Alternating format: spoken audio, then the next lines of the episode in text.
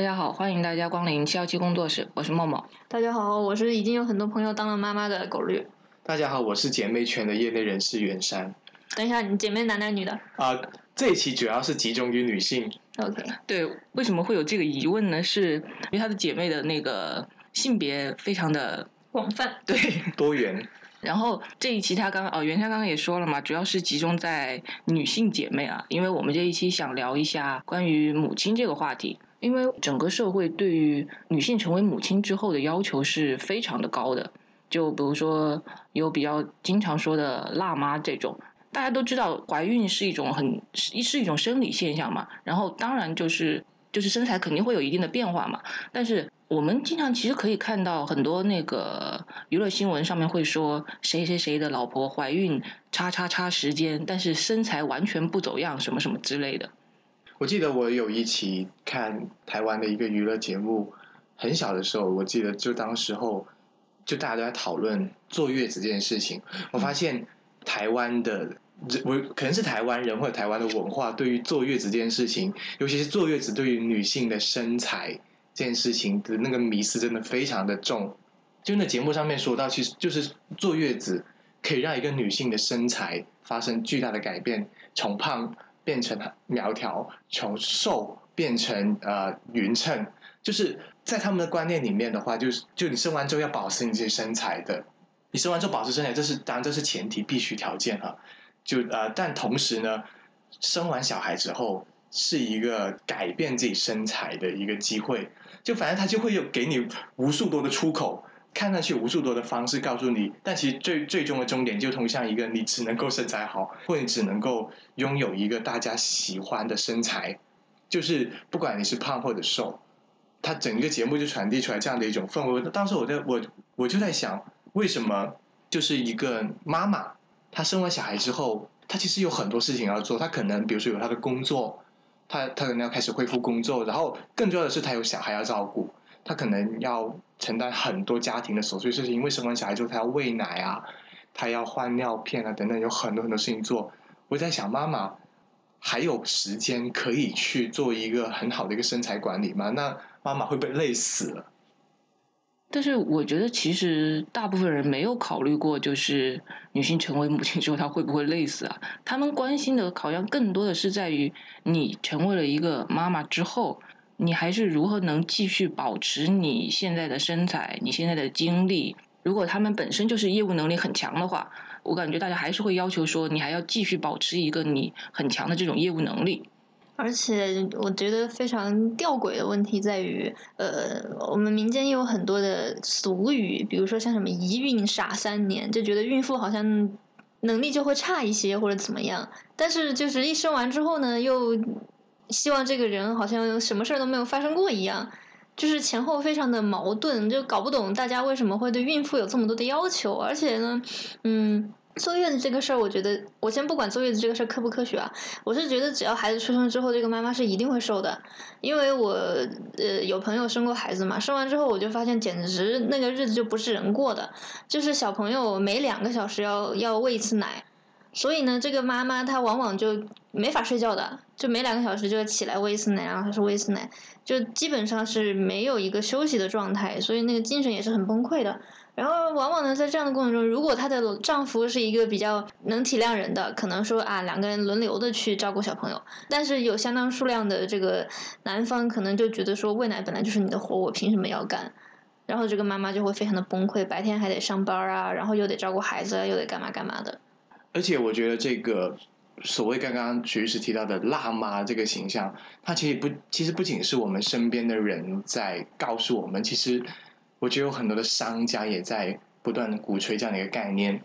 像我家附近就有好多的健身房，它上面就会啊、呃、打上的 slogan，那个标语叫做什么“打造辣妈身材”。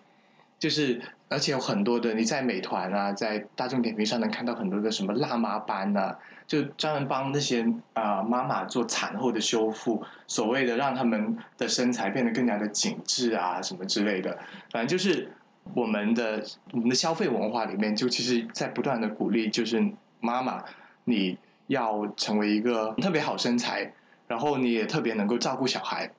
的这样子一个形象。即便你做不到没关系，只要你买 买买，只要你购买我们的产品，我们就可以告诉你怎么去做到这件事情。我是觉得对妈妈的要求或或者辣妈的这种期待是无孔不入的，在我们社会当中。其实我们刚刚说的那一些有两个点嘛，一个是关于男女的那个分工，还有一个就是说关于女性的身材焦虑这一块。其实这两个问题的话，女生不管做不做妈妈，在社会里面都会面都会面临嘛。但是你们会觉得说，当这个问题出现在妈妈身上的时候，它会更加的明显或者是尖锐吗？其实我我觉得会的，就是当如果只是一个没有就还没有生育就的一个啊普通的女生的时候，可能你还可以说我要做自己一点，可能我就我不做身材管理，就是你爱说啥说啥。但如果成为了一个妈妈之后，因为大家经常会去赞美妈妈，其实我我觉得有的时候她可能带有多少带有一些捧杀的地方，就是她可能会跟妈妈说：“你现在已经是妈妈了。”就是你要符合这个伟大的形象，你要做好这个模范的作用。就是你的小孩子可能会学习你的习惯，比如说你身材管理的不好，那你的小孩会不会也去模仿你呢？或者是啊，你这样子做的话，是不是就啊，比如说你自己没有管理好自己的身材，可能就不够健康了？那你会不会啊，也没没有很好的精力可以带小孩呢？就是他的负担不仅仅是来自于就女性这本身。其实这个社会对于妈妈的啊所谓的要求，它其实还会基于有有一个孩子的前提下面，似乎假设是这个孩子全权由妈妈来负责的。但我的观察不太一样哎，女性在做在生孩子之前，其实也是有很多很多这样的要求的。因为如果是，尤其是结婚之前，如果嗯一个女性就有哪些地方不符合。世俗的标准，人家可能会说你这样嫁不出去。但是呢，如果是生了孩子了，都已经当了妈妈之后呢，其实就有很多人就不会再用那种怎么说呢，审视的眼光去看着他，说你一定要怎么怎么样，而是觉得啊，你的人生任务已经完成了，所以你就不用再继续的去，就好像像一个商品一样的要在市场上跟其他的商品竞争了，所以才会产生像大妈这个词嘛。就我们一般不会，因为在武汉话里面，结了婚的女性叫嫂子。对于嫂子就不会有那么多的，呃，像对未婚女性那样的要求。但是呢，我觉得是，呃，生完孩子之后有另外一个情况的发生，就是在夫妻双方的这个生活中，生孩子是一个很大的坎儿。就不管是对同性的伴侣还是异性的伴侣，生孩子都是一个很大的坎儿。因为日常两个人的生活就无非就是一些家务嘛，当然家务也是很繁重的啊。但是呢，生完孩子之后就会产生一个极大的工作量。就是要照顾一个新生儿，这个新生儿可能是因为小朋友刚生下来，其实没有多少生存能力的。就像我刚刚讲的，比如说两个小时要喂一次奶，然后又要洗很多尿布，或者有不洗，就算不洗尿布，用一次性也要换尿布，然后也会产生大量的开销。然后这样的一个运劳动量和开销的分配，就会产生一轮的矛盾。哪怕是在同性的伴侣之间，也会因为这个，不管是育儿理念啊，还是说分工啊。会产生很多很样很多的冲突，然后在异性的伴侣里面呢，因为文化普遍认为这个事儿是妈妈干的，然后因为这个事儿是妈妈干的，然后这个劳动量又很大，然后就会产生很多很多的评价，所以就会有我们刚刚讲的这些现象的发生。狗狗刚刚说的这个，我就想到，就大家感觉好像是默认为一个女生她只要成为了一个妈妈，那么所有的育关于育儿啊、带小孩的这些工作，她就是天生就会的，感觉她就是。只要是生了小孩，然后其他的技能就自动加载到他身体里面了，然后孩子都都会。所以如果说是一个妈妈，她比如说她在喂奶或者是抱小孩的那个姿势啊，或者是换尿布的呃那种姿势啊，甚至是速度不太符合人们对所谓的母亲的那种想象的话，他们就会说：哎，你你都是一个妈妈了，你怎么这个事情也做不好，那个事情也做不好，或者什么什么之类的。但是。我忘了是一个新闻还是什么，就反正就是那个呃父亲吧，就那个爸爸，他他也是会换尿布哇，然后那个新闻就是全篇都在赞美说这是一个父亲，他又会喂奶又会抱小孩，他还会换尿布，就会发现两极的那种评论就会非常的明显。确实是爸爸在家里面呃做一点家务，然后就要得到全家的一个鼓励。就呃我之前就看听过这样的一种言论，就是。一个女生她要嫁给某个人，她妈妈就跟她讲，就女生的妈妈跟她说：“你要多点赞美你老公，以后她做家务要多点赞美他，这样子以后她才愿意多做家务。我是觉得大家对于女生做家务，就是经常就有一种感觉，就是理所应当。你不做，我反而不高兴。但是你如一到男生身上呢，就是会想办法用各种方法去诱惑男生去去做家务，就是这变成了一种诱惑的东西。你不做，OK 没有问题，我也能接受。但如果你做的话，你就能得到更多更多的掌掌声，更多的鲜花，就是一些呃说话的技巧，呃怎么样去哄人的技巧，全部用在了男性身上。而而且我想回应一下刚刚啊丁律师说的一点，就是我身边的。妈妈们，他们有很多时候，他们的压力可能有时候真的不仅仅只是来自于家里面的，就所谓的育儿的压力，或者是他们怎么样去保持一个妈妈的形象，一个很优秀的妈妈形象。他们有，他们的有很多时候，这种压力是来自于妈妈圈子内部。像我有个姐妹，她就是她就是个妈妈，她就会加入一些妈妈圈，他们的妈妈圈子内部就会互相的有种。不良的竞争，就是比如说这个妈妈会外语的，就她能跟小孩之间进行双语对话，那么其他的妈妈也变得好焦虑。天呐，这个妈妈这么厉害，我要超过她。然后或者那个妈妈，她是比较怎么说呢？可能就是比较会辅导作业，或者是呃写文章、演讲做的比较好的，就能带着小孩做很多，就所谓参加演讲啊、写作这种事情。然后别的妈妈说，我们也要去学习这样一件事情。反正就是妈妈圈子的内部，有的时候当然也会有很多的互助的过程，但有的时候我感觉好像也成为了一种彼此之间带给彼此压力跟攀比的这样的一个过程。但是我觉得，之所以他们彼此之间会有这种压力和过程，也是有一个前提，就是在于大家会把所有的这些要求都加在母亲的身上，就是觉得说你一个妈妈你应该这样，你应该那样。比如说，就像你刚刚说的，会外语，或者是说辅导作业很厉害。这两个工作，爸爸难道不能做吗？对吧？就是为什么一定要一个母亲去承担所有的这种责任？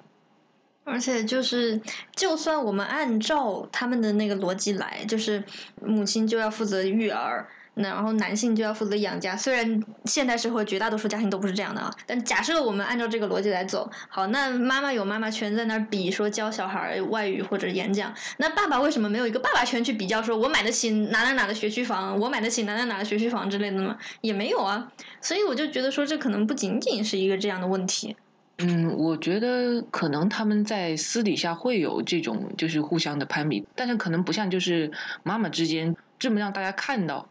而且我觉得，就是整个，比如说社会对爸爸的要求，就只就像是说，爸爸只要做到什么什么事情，那么他就是一个好爸爸。但是呢，对于妈妈的要求就是，你作为一个妈妈的话，你又要能这样，还要能这样，还要能那样，要求就会更加的多。而且我觉得很多时候，在夫妻档里面，在父母档里面，妈妈一般都是做坏人的那个，就是啊说教啊，就是反正教训小孩。作业啊之类的很多都是妈妈在做，而陪小孩玩、陪小孩去娱乐、去哪里哪里啊 happy 去哪里哪里吃好吃的、玩好玩的，都是爸爸来去做这样一件事情。就傅所说过一句话，就什么呢？妈妈含辛茹苦的要去照顾小孩，让爸爸出来拦路打劫，因为爸爸很少回家，回家就陪小孩玩，所以小孩当然喜欢爸爸，因为爸爸经常不在家，经常不去管他。让我想到了一些行婚的、离婚的案件，就是不仅在真的是因为感情在一起的这样的伴侣中有这样的问题，哪怕是合作的这种行婚里面也会产生这样的问题。呃，我们有接触过一些行婚的案件，就双方又共同的生育了孩子，然后到后面呢，因为也是育儿或者其他什么原因吧，总之就是这个合作的婚姻没有办法进行下去了，然后呢，双方就开始要抢这个孩子。然后这个男方就觉得说，你你一个女的，然后我跟你又没有感情，然后这个孩子的钱是我出的，我不管，我要把这个孩子弄过来。然后呢，那个女方就会觉得说，你你懂怎么照顾孩子吗？这个孩子就从生下来都在我这边，你又没带过。然后那男方的意见就是，我怎么没带过？什么什么时候孩子是在我这儿的？然后这个女方就会认为说，你你从头到尾也就是陪他玩一下。你知不知道你玩完之后我是怎么给他换尿布的？我是怎么喂他吃东西的？我又怎么怎么怎么样等等吧。然后就发现，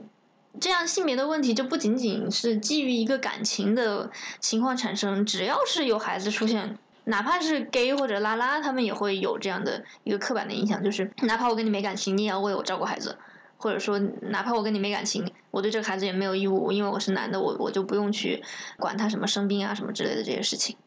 对，其实刚刚狗狗讲的这个案件里面，我觉得还有一个问题，真的就是说，好像男的不管他是是弯是直啊，他他会觉得带小孩好像就等于陪小孩玩，感觉这个小孩的是就是小孩的成长过程中间，对于他来说就只有玩，但是他平时的比如说什么日常起居啊，就是不存在的，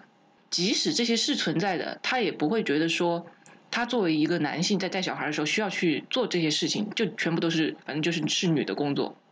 所以之前才会出现一种说法叫啊丧偶式育儿。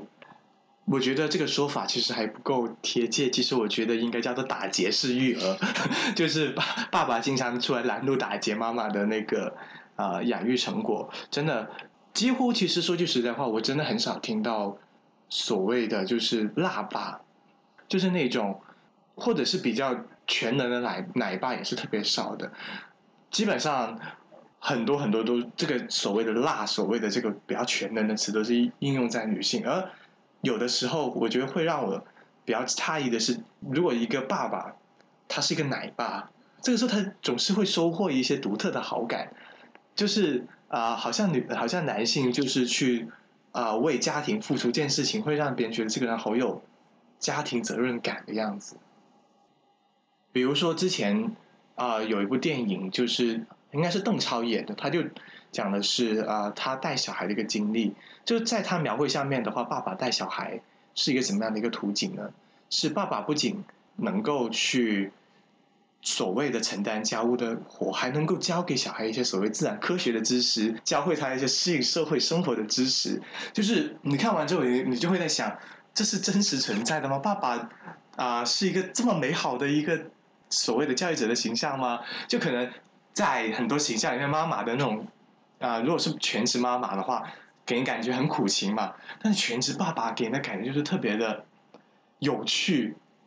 而且啊，这个生活而且看上去特别的光明。就这个小孩，他被爸爸这样教育出来之后，这个小孩一定是特别的有前途的。呃，特别的是有呃解决问题的能力的，就是我感觉是呃，大家总是会有一种错觉，就是好像爸爸多带小孩，爸爸多带小孩，这个小孩就能够更更好的去适应社会，更好的能够去提升自己学习到某一些啊专业的知识什么之类的。我觉得大家也会对爸爸有一种迷思。之前其实我跟一个爸跟一个姐妹也聊过这个问题，就她是一个非常强的一个呃，她是一个女博士。也是一个大学老师，然后呢，她老公主要在家里面照顾小孩，她就跟我说过，她老公在家里面做全职爸爸，其实能收获到的好评还挺多的，就是并没有大家呃，并没有很多男人的想象，我在家里面带孩子这件事情会让我很丢脸，其实并没有，她她自己有时候也会觉得好像有点 unfair，有点不公平，就是为什么？自己的老公做一点点事情，好像就显得特别的厉害。就是男性做爸爸的话，好像也挺舒服的，好像也挺好的一个这样的一种感觉给到我。因为我觉得，就是大家对于全职爸爸这个事情吧，我觉得是有一个前提的，就是他们会感觉说，身为一个男性，你本来是应该在外打拼，然后为了这个家庭去赚钱啊什么的。那么，当你去做全职爸爸的时候，你其实是呃所谓的放弃了你自己的人生，然后投入了这个家庭什么之类的。你没有去实现你自己，然后你去支撑这个家庭，哇，你真的好棒！但是呢，如果同样的事情是一个女性去做了一个全职妈妈的话，大家会觉得说，哦，你应该怎么做？这就是你的一个责任。对，而且我说的刚刚那那个爸爸是比较现代的。而且我那个朋友他是生活在香港，对这个啊环境不太一样。因为我曾经也遇到过全职爸爸，我的一个亲戚就是个全职爸爸，他呃年纪比较大，他现在都已经快六十岁，在他们那个年纪那个年代的话，他当时做全职爸爸其实还是遭到不少人的白眼的。就这件事情其实已经呃有一个比较大的一个改变，在过去做一个全职爸爸是这样的一种故事，让大家觉得都是一些怪怪的吃软饭的。这样的一种故事，确实是我那个亲戚，他照顾小孩，其实他确实也很用心在照顾小孩，但他其实内心当中也经常受到别人眼神的拷问，就你怎么又去买菜了？每次当他买了在超市里面买了一箩筐一箩筐的菜回来的时候，而且其实买的有时候还不错，他做饭能力确实还不错，大家就会想，你为什么做饭这么好吃呢？都是因为咸的吗？就是呃，他每次想把家务做好这件事情，反而会引起别人的一个白眼。而且他的小孩子，其实他自己的儿子也会对他的就是全职爸爸的这件行为，内心当中也会觉得是一个污点，是一个羞耻，他不敢告诉别人自己的爸爸是一个全职爸爸。这个故呃过去的故事是这样子的，现在的话，他好像逐渐的在发生一个转变。